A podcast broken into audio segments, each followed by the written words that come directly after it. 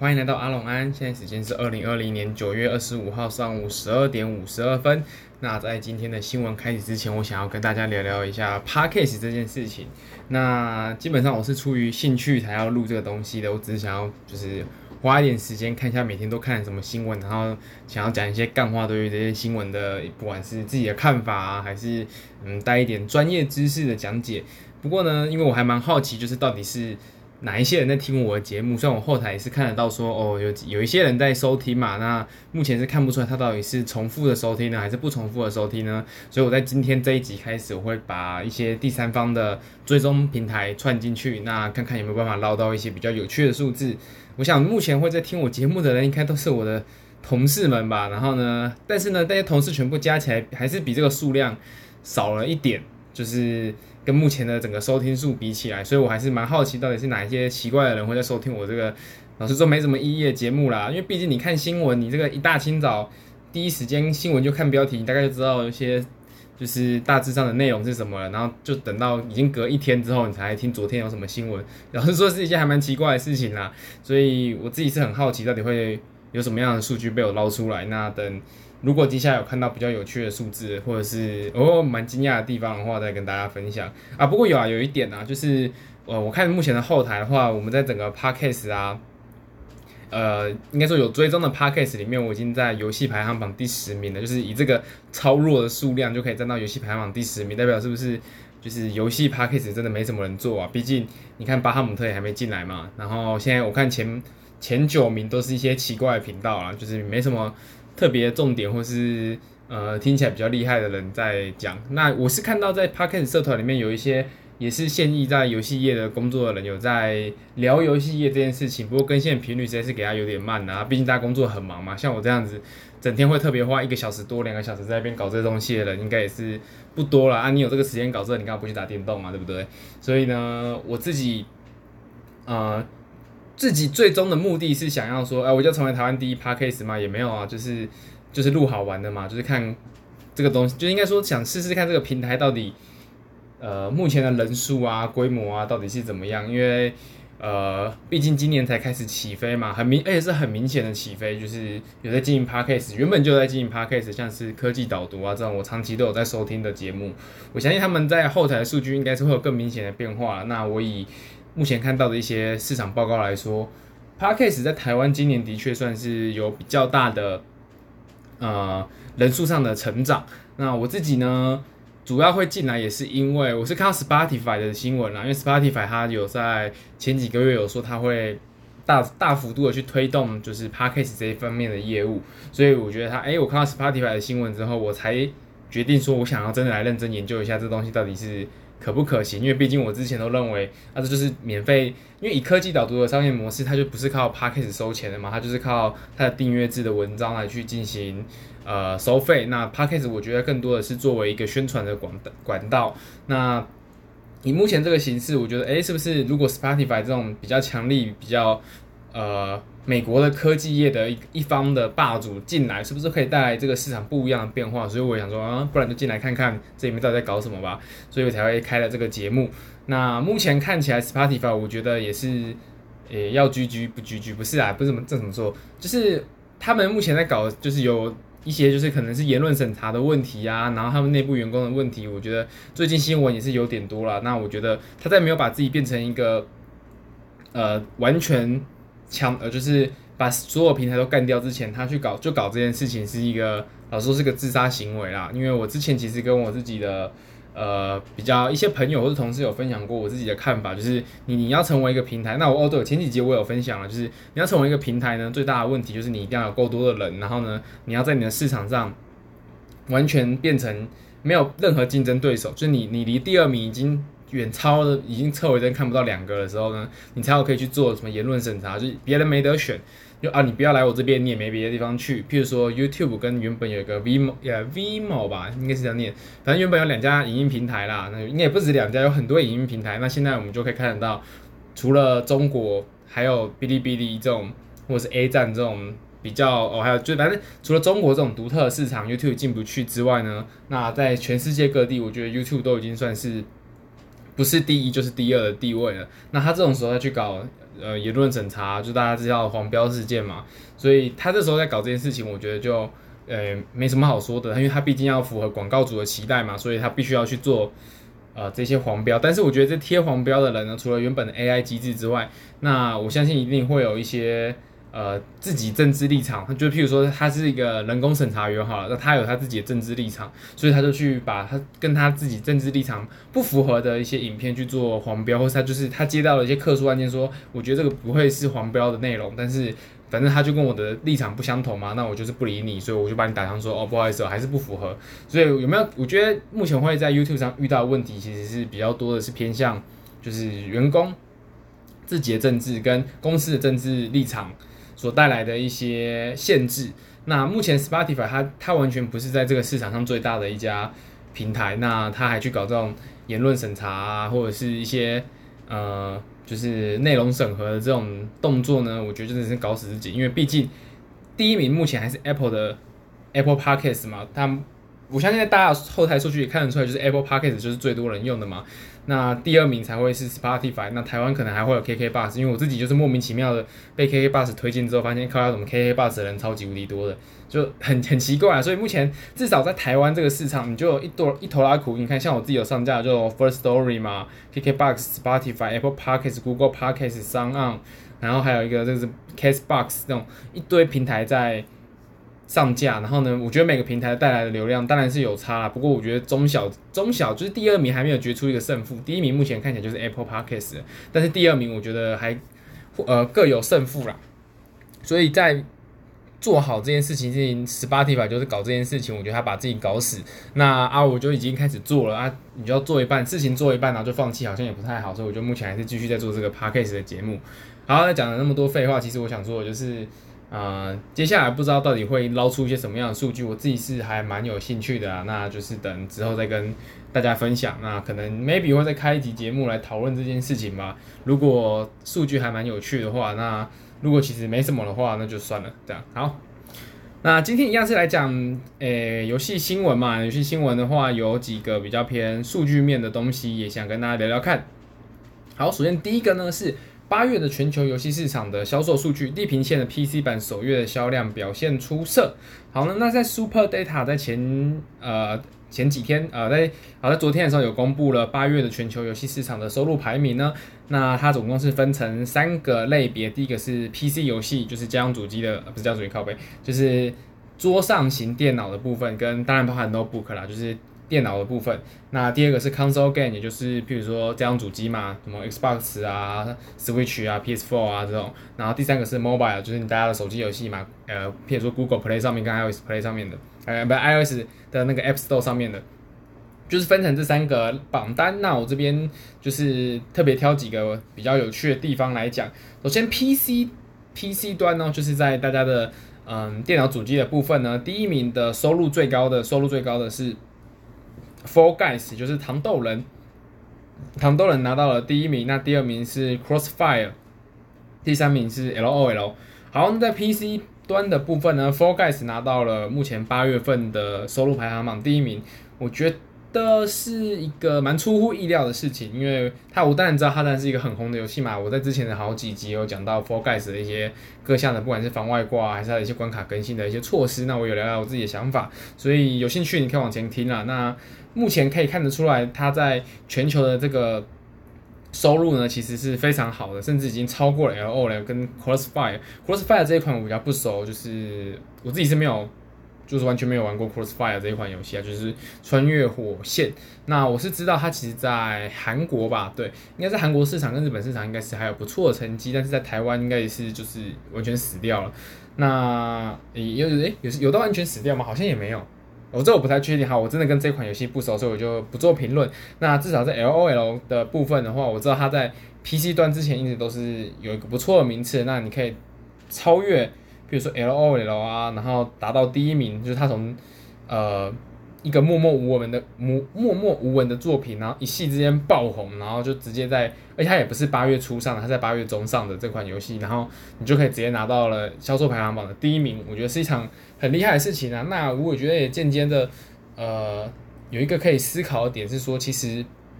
你真的做游戏，因为你看以糖豆人的这一个游戏架构跟整个画面啊，或者是运行机制，老实说一点都不困难。我相信，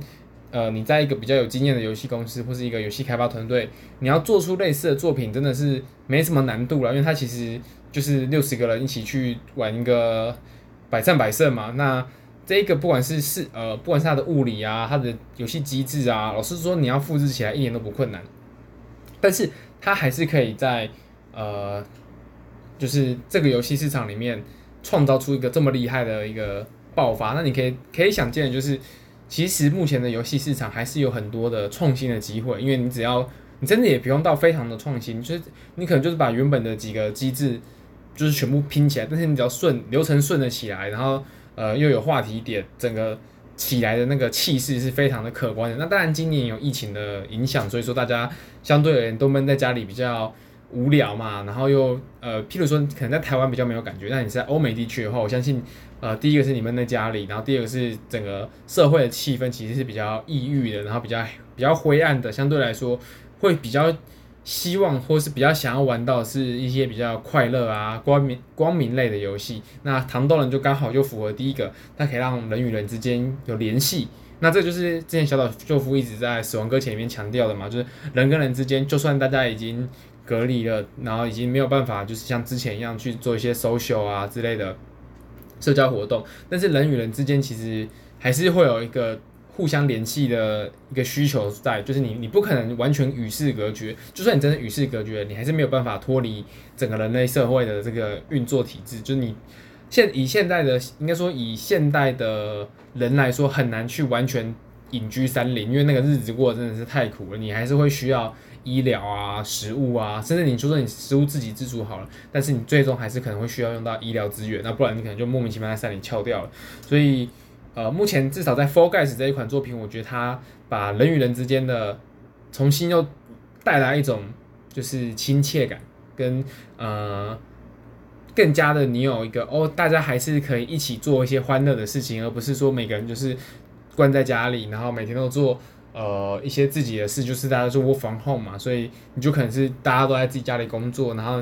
工作跟原本的家庭生活就完全就是界限越来越不明确，然后你可能就觉得说工作职场上的一些压力就反而都带到家里，然后让整个家里的气氛也会变得更加不好，甚至是你跟你的家人们因为全部聚集在一起，所以说可能说呃原本不会有摩擦的事情，那因为待的时间太长了，导致于说你跟你的。也你你自己喜爱的人呢，或是跟你的家人之间呢，就是会有更多的摩擦的机会。在这么一个呃世界其实并不是非常好的一个情况的呃环境之下呢，我觉得糖豆人算是带给大家欢乐，也带给大家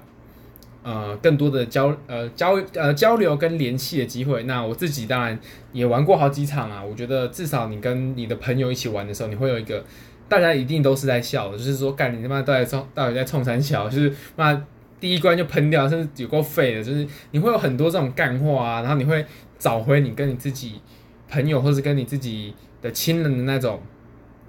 呃，就是以前的那种快乐的日子。就算你是在家里，然后玩着电动，我觉得这才是作为一个呃游戏它的真正应该要去探讨的本质，就是你应该是带给。玩家欢乐，然后我不是说就是恐怖游戏或者是其他的那种比较压抑的作品不好，而是说相对而言，大部分的玩家其实想要在游戏里面找到的是比较快乐的感觉，所以说你做这种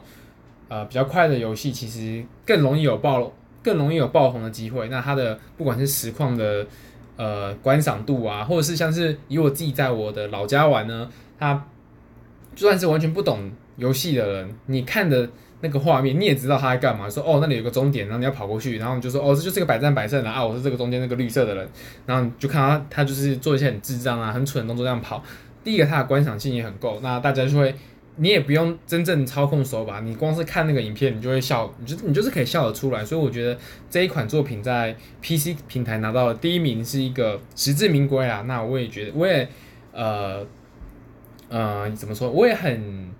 看好，我也很庆幸是这一款作品拿到了一个很出色的成绩。那我相信，对于一些其他游戏厂商来说呢，一定是，应该会有很多人会跟我有一样的感觉，就是觉得说这个世界至少还是会有快乐的游戏，然后可以做出很不错的成绩，而不是说大家一定要朝向一个呃很数据啊，然后或者是很呃唯利是图，那就是可能比较偏手游，或是你没有办法在游戏里面，就你可能做自己想做游戏是没有办法赚钱的。那我觉得其实并不一定是这样。那当然，我以我自己的职业来说，因为我是做游戏数据分析的嘛，所以以我自己的职业来说，做讲这种话其实有点怪怪的。不过我自己还是相信。你真的可以做出一款好的作品，或是你可以做出一款让自己觉得很开心的作品，你是有机会可以赚得到钱，而且是可以赚到很多的钱。至少在糖豆人，我们可以看得出来，他就赚了很多的钱，而且，呃，第一个他开发成本也不高，但是他就是坚持做他自己觉得不错的事情，那也成功了。我觉得是对整个产业来说也是一件好事啦。好，那。PC 的讲讲讲的有点久了，那接下来讲到 Console Game 的部分，Console Game 就是在家用主机的部分呢。那第一名是呃 Call of Duty Modern World，然后那就是呃这个应该是大家都很熟悉啦，就是 Call of Duty 在呃台湾其实也是有很多人玩。那现代战争这一款呢，呃至少在呃，连线方面，我觉得他做的不管是机制啊，或者是在整个体验上来说，我觉得在家用主机还是一等一的一款作品。那第二名呢是 FIFA 20，就是 FIFA 二十。那第三名是 f o r n i t e。好，那这边其实三款，我觉得第一第一名跟第二名就不，嗯、呃，就不用太多介绍。我相信，呃，我相信大家其实应该都很熟了，因为第一款 FPS 的经典嘛，FIFA 也是。足球的经典，那 FIFA 我之前在前几集也有讲过，说他在欧洲的销售成绩非常的好，他是拿到销欧洲销售的第一名。那 FIFA 十九是拿到第四名还是第名第五名嘛？反正前五名里面有两款都是 FIFA，所以 FIFA 你可以知道它其实呃在亚洲地区，我应该说在台湾地区虽然是没有比没有这么的火，就是这么的火红，但是呢在欧美地区 FIFA 还是一款非常强好呃非常有力的。运动类游戏甚至比 MLB 啊、NFL 啊、2K 啊那种不是 2K 啊这种，就是 N NBA、MLB 或者是 NFL 这这其他球类运动都还卖的好很多。那第三名这个 Fortnite 其实呃可以看得出来，它其实在家用主机的部分也是还是保有一个呃很多人游玩，真是它还是保有一定的地位，就是并不是像。呃，之前可能有一些新闻会提到说，哦，Fortnite 就是大部分的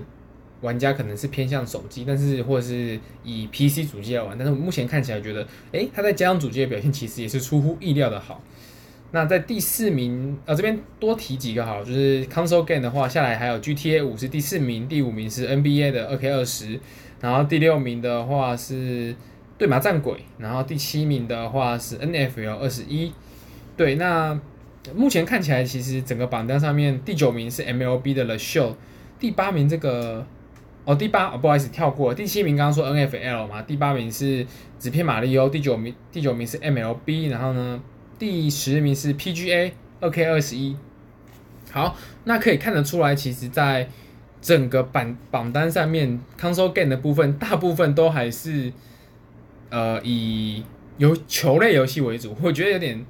嗯，出乎意料吧。就是我觉得可能原本以为就是可能就是几个比较大的，像是什么 FIFA 啊、NBA 这种比较大的游戏才会在榜上，但是现在看起来至少球类游戏球类游戏就占了一半。你可以知道目前呃全世界主要的球类游戏的所有的系列都在上面有一席一席之地了。比如说 FIFA 系列嘛，NBA 系列嘛，NFL 系列嘛，MLB 系列，PGA 系列，哎，五个。十名里面就有五个是有球类游戏，然后剩下的有呃，比如说 f o r n i t e、GTA 五跟 Call of Duty 三款是 FPS，然后只有一款呃对马战鬼动作游戏，然后再来一款马里呃纸片马里奥算是动作游戏，所以可以看出来整个 Console Game 的市场趋势其实还是在球类游戏，至少以八月份来看啊，还是在球类游戏。那接下来我就想到就是 Xbox 的策略其实也是很正确的，因为它跟 EA 合作。所以，嗯，应该接下来也是有一场好戏可以看了。对，那毕竟 Xbox 车枪球还是他们的本业嘛，就是以整个主，应该说以整个公司的氛围来说，我觉得微软就是更偏车枪球。那 Sony 呢，它就是偏向 RPG，呃，AVG、ARPG 这种比较偏向日式风格的游戏。那目前在这个榜单上可以看到这些排名，我觉得微软接下来的布局还蛮有戏唱的，就是他最近的收购案啊，跟他原本就手上就有的那些 IP，是不是可以在呃 Xbox，它应该说 XSX 跟 XSS 这个新世代主机上面去做翻盘呢？我觉得有机会，但是可以再观察看看。好，那接下来讲到 Mobile Game 的部分，就是。呃，手机游戏，那手机游戏第一名是 Pokemon Go，然后第二名是 Free Fire，第三名是王者荣耀，然后第四名这个，哎呦，这个第四名我都没看过，然后第五名是 Roblox，然后第六名是 FGO，好，那接下来第八名是 PUBG 的 Mobile West，这个应该是，好 PUBG，好，那再下来是第九名 Candy Crush，然后第十名是 Coin Master。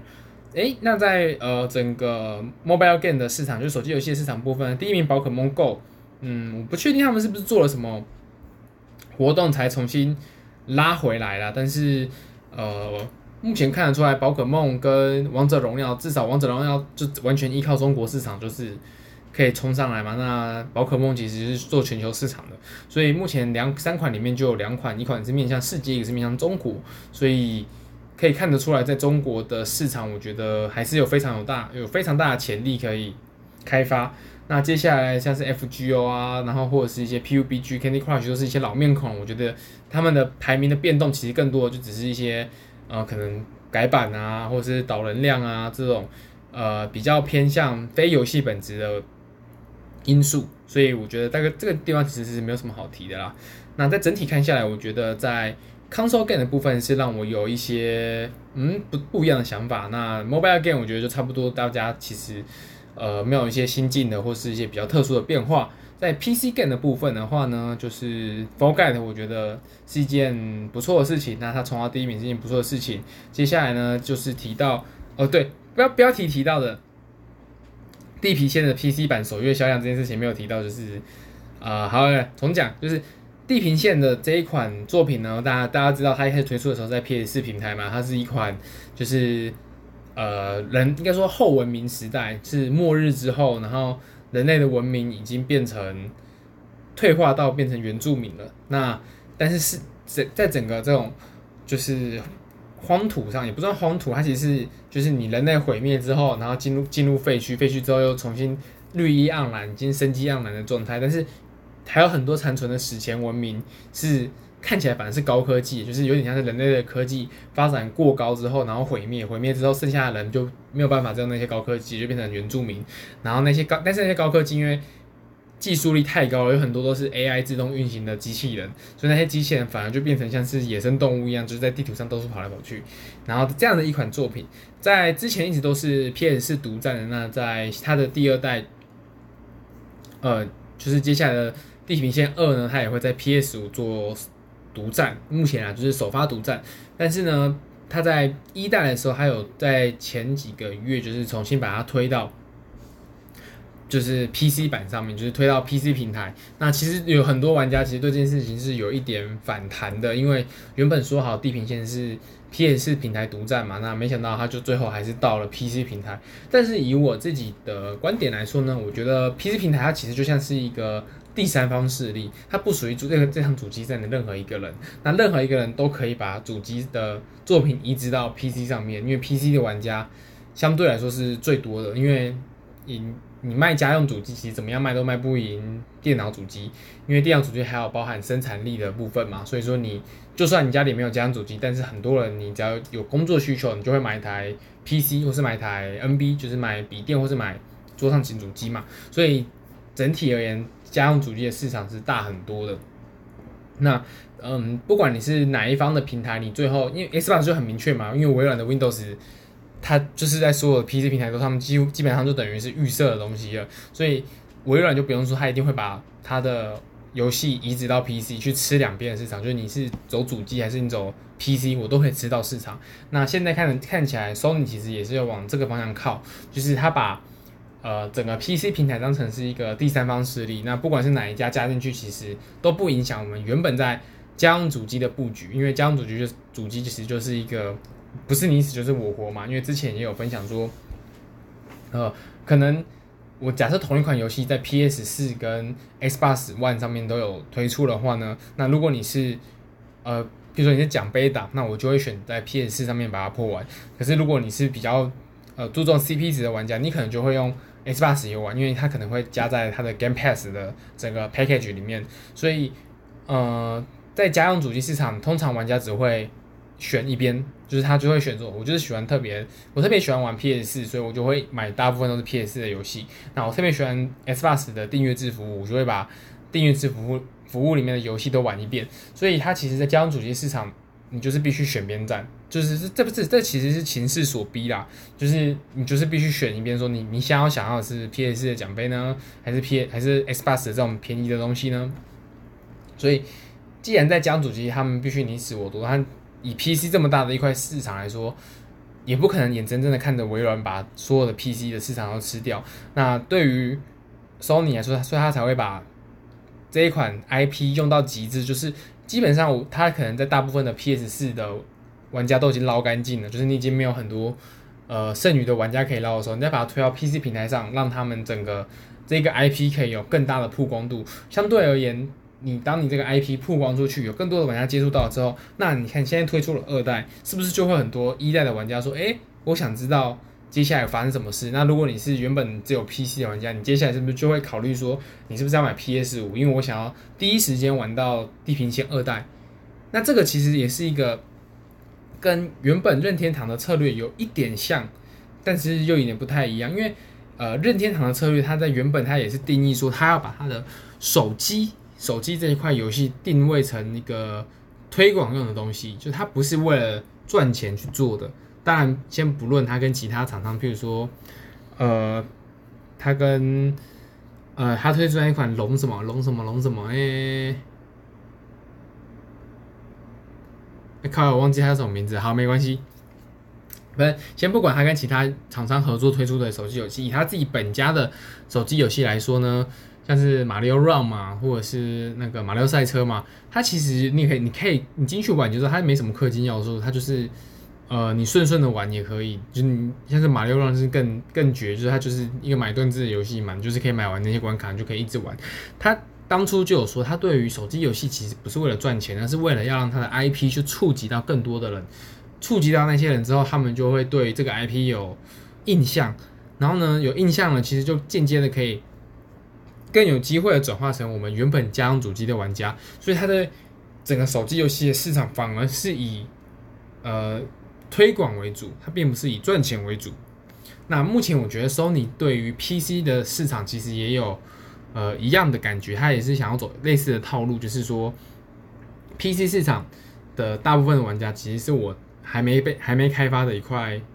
呃金矿。那我我想要我我这些已经利用殆尽的。IP，那不管是把这个 IP 绑到订阅制上，或者是我直接推到 PC 上，其实效果是一样的。就是我要把这个 IP 的价值再榨干。那如果有机会打到更多的玩家，让更多玩家了解这个 IP 之后，他们就有更多的机会会转到 PS 阵营去。所以这可以说是我个人认为他们背后的一个操作手段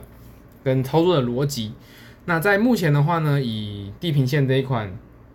游戏它在 PC 版的首月是卖出了七十一点六万份，那这个数量呢，大家可能没什么概念啦。那基本上跟巫师三当初 PC 版的首月成绩，呃，是相当的，几乎是相当的啦。那并且是比刺客教条的奥德赛，就是最新的那款奥德赛的数据还要更好的。那另外呢，跟之前的呃有类似操作的死亡搁浅，因为死亡搁浅原本也是在 PS 四平台嘛，那后来也是跨到了。PC 平台去，那跟死亡搁浅比起来呢，地平线的成绩比死亡搁浅还要好，只要高出百分之五十。就是在死亡搁浅，它当初其实卖了大概是四十七点七万份，但是在地平线它卖出了七十一点六万份，所以可以看得出来，地平线的这个 IP 对于很多人其实还是非常的有吸引力的。那以我自己有把它整个剧情全破的这个呃体感来说呢，地平线其实很像是《魔物猎人》加上科幻的元素，然后再加上呃射击类的元素，呃，我在讲什么？就是他是把《魔物猎人》加上科幻，加再加再加上 FPS 的设计，他把这三个我觉得是做了一个很漂亮、很完美的融合。那融合出来的这个结果呢，第一个它的故事背景跟它的剧情，我觉得都做得很好。当然我呃剧情先不论，因为剧情我个人是没有觉得很喜欢，因为它的很多剧情的走向被我猜到了。我不喜欢有些剧情被我猜到，会觉得没有新鲜感，就是一个中规中矩的故事。但是地平线在其他的不管美术设定啊，或是一些支线啊，在很多方面我觉得都做的绝对是一等一的水准，所以它在呃 PS 上当初的销售成绩也是做的非常好嘛。那目前可以在 PC 平台上又推出这么多的呃销量，那对于整个 Sony 来说，我觉得也是一件好事，因为这七十一点六万分，先撇除那些铁粉，我相信有很多都是。没有玩过 PS 四版，所以他才去买了 PC 版。那这些玩家就会有更多的人转换到我们刚刚讲的，转换到我们的 PS 平台。那对于 Sony 来说，一定是呃好事一件啦。好，那嗯，其实接下来我还有蛮多想聊的，那这边就再挑一折。呃，好，那就这个吧。呃，XSS 就是 Xbox Series S 呢，日本的价格是下调了三千块钱。在呃，目前在 Sony 诶，sorry 不是 Sony，在日本的部分呢，它是由三万两千九百八十日元调降为两万九千九百八十日元，在还没有发售之前，它就直接先往下调降了三千日元的价格。那以三千日元来说，对于台湾来说是调台币调降了将近一千块钱。所以说，跟原本的价格比，它其实降价的幅度大约是十趴左右。好，微软在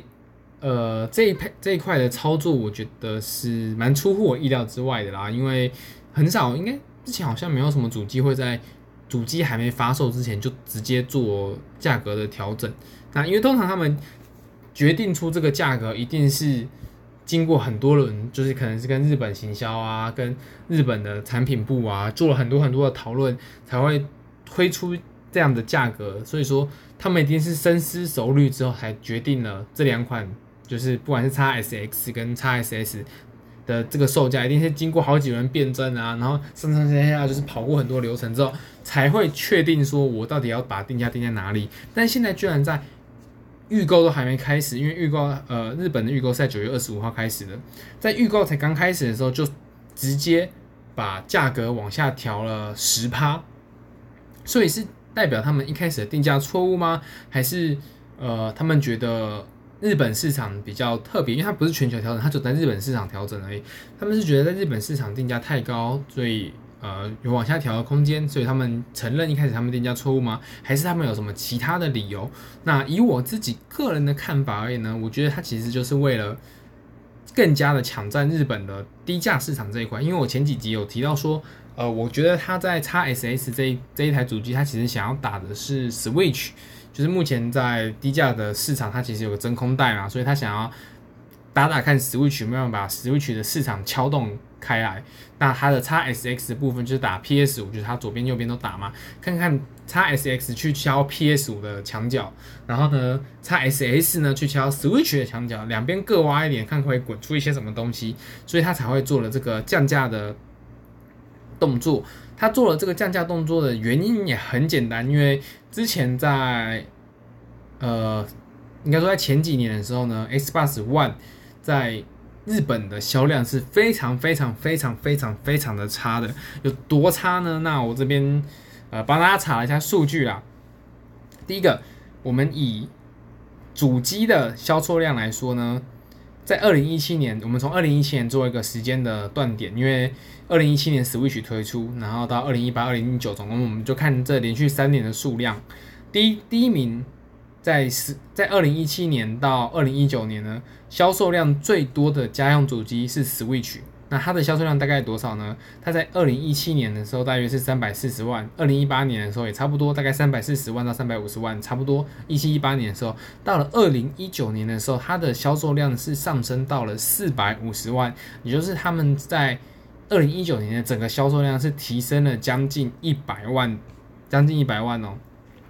好。那第二名，第二名是谁？Switch 啊，不是 Switch，Switch 它其实把呃，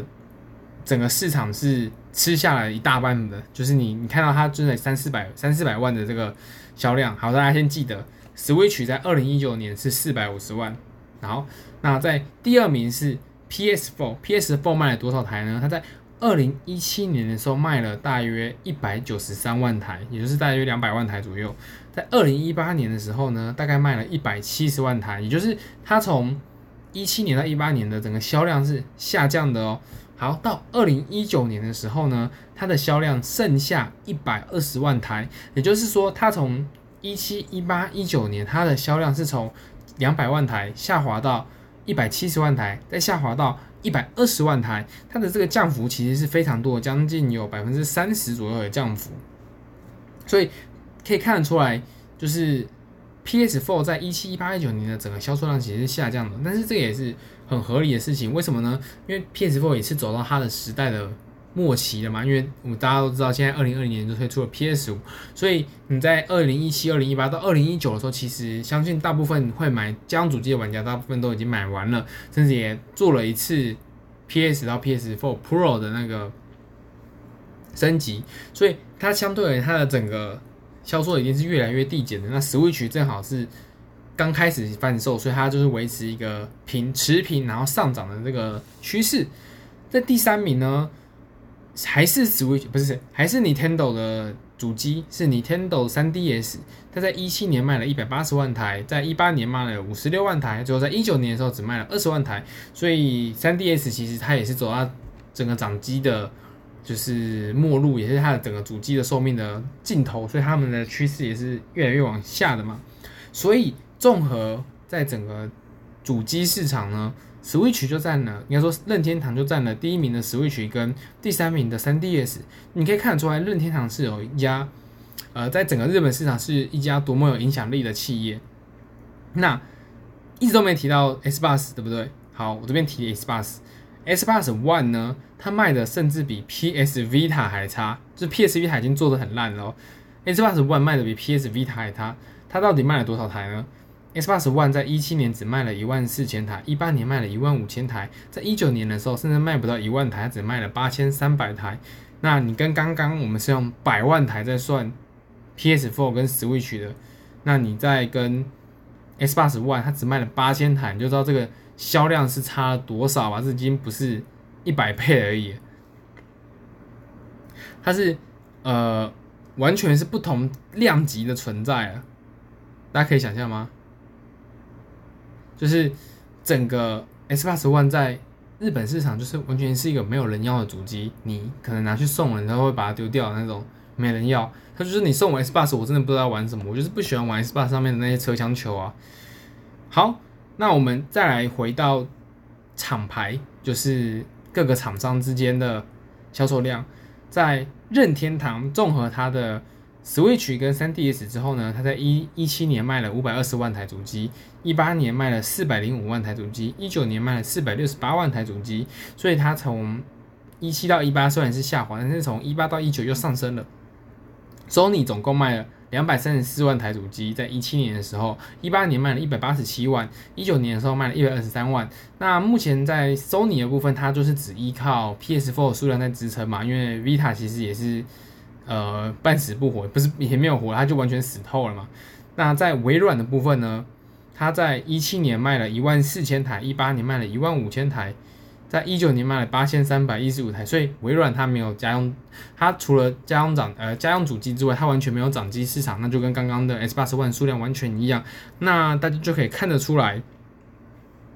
以整个市场份额来说，任天堂占了百分之。将近八十趴，呃，以七，呃，以正确数字来说是占了百分之七十九趴的市场份额的主机销量。那 Sony 占了百分之二十一，那微软占了多少？零点一，就是你你把两个两家加起来的渣渣才是最后微软吃到的。那整体而言，你就会看出来微软到底在日本市场有多么的无力了。就是日本它绝对是一个游戏大国，那你可以知道有卡普空啊、史克威尔啊。口 A 啊，这么多的游戏厂商都是从日本发家发迹出来的。那但是在一个日本的游戏强，应该在一个游戏强国的地区呢，你又没有办法把你的主机打进去，那这对微软来说非常大的一个损失啊！你没有办法推日本，那你在其他的台湾，譬如说你在台湾或在中国，你其实推的再好，但是你损失的就是价值最高的一群游戏玩家，所以微软一定会想要积极的去解决这件事情。那降价绝对是一个非常有效又直接的手段，就是我不管，我觉得价格先砍，砍完之后我们再来看接下来怎么处理嘛。那呃。以这则新闻目前看起来，就是微软去调降整个 Xbox 的售价呢，也可以看得出来，它在这个世代对于 XSS 跟 XSX 这两台主机到底是有多么的看重。所以，呃，在目前它的不管是收购工作室啊，然后调降主机价格啊，或者是呃，它前面有发表这么多的一方游戏啊，甚至是。呃，跟 Xbox Game Pass 它上面做了这么多的呃努力，甚至加上云端游戏，它的这一些呃种种的迹象都可以看得出来，微软这家公司其实对于游戏市场的关注度真的是嗯、呃、越来越高，甚至它的发力也是越来越的猛。所以呃，Sony 我相信他们已经，我觉得也是不敢轻敌啦，他们一定也是摆出他们最好的阵势去迎击目前。微软的这些种种动作，那可以看得出来，就是目前每天对于 Xbox 都有一些新的新闻跑出来，呃，这些新闻我觉得总体汇聚而成就可以是，虽然每个地方都是感觉是小小的一点一点一点，但是汇聚起来就是一款，呃，就是一个非常大的力量，可以去撼动整个游戏界，这是下一代的次世代主机，所以。呃，经过其实这几个礼拜，我这样子看新闻看下来，嗯、呃，我对于微软的主机的兴趣是越来越高啦。就是真的有考虑要买一台 XSX 或是 XSS，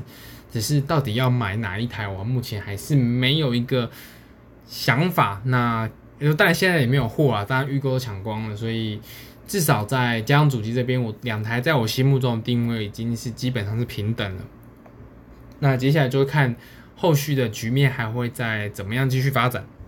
好了，我觉得今天好像录超久了，到底录多久啊？哦，已经录超过四十分钟了。好了，那呃，今天因为前面讲的一些离离扣扣的东西比较多，然后新闻上面也是比较多，呃，一些主观的想法。那接下来我觉得，反正 Podcast 就是讲自己想讲的嘛。所以我可能就是还是会走这种风格啦，那就大概，反正你有兴趣你就留下来听嘛，没兴趣你就滚啊，就这样，好，就这样，拜拜。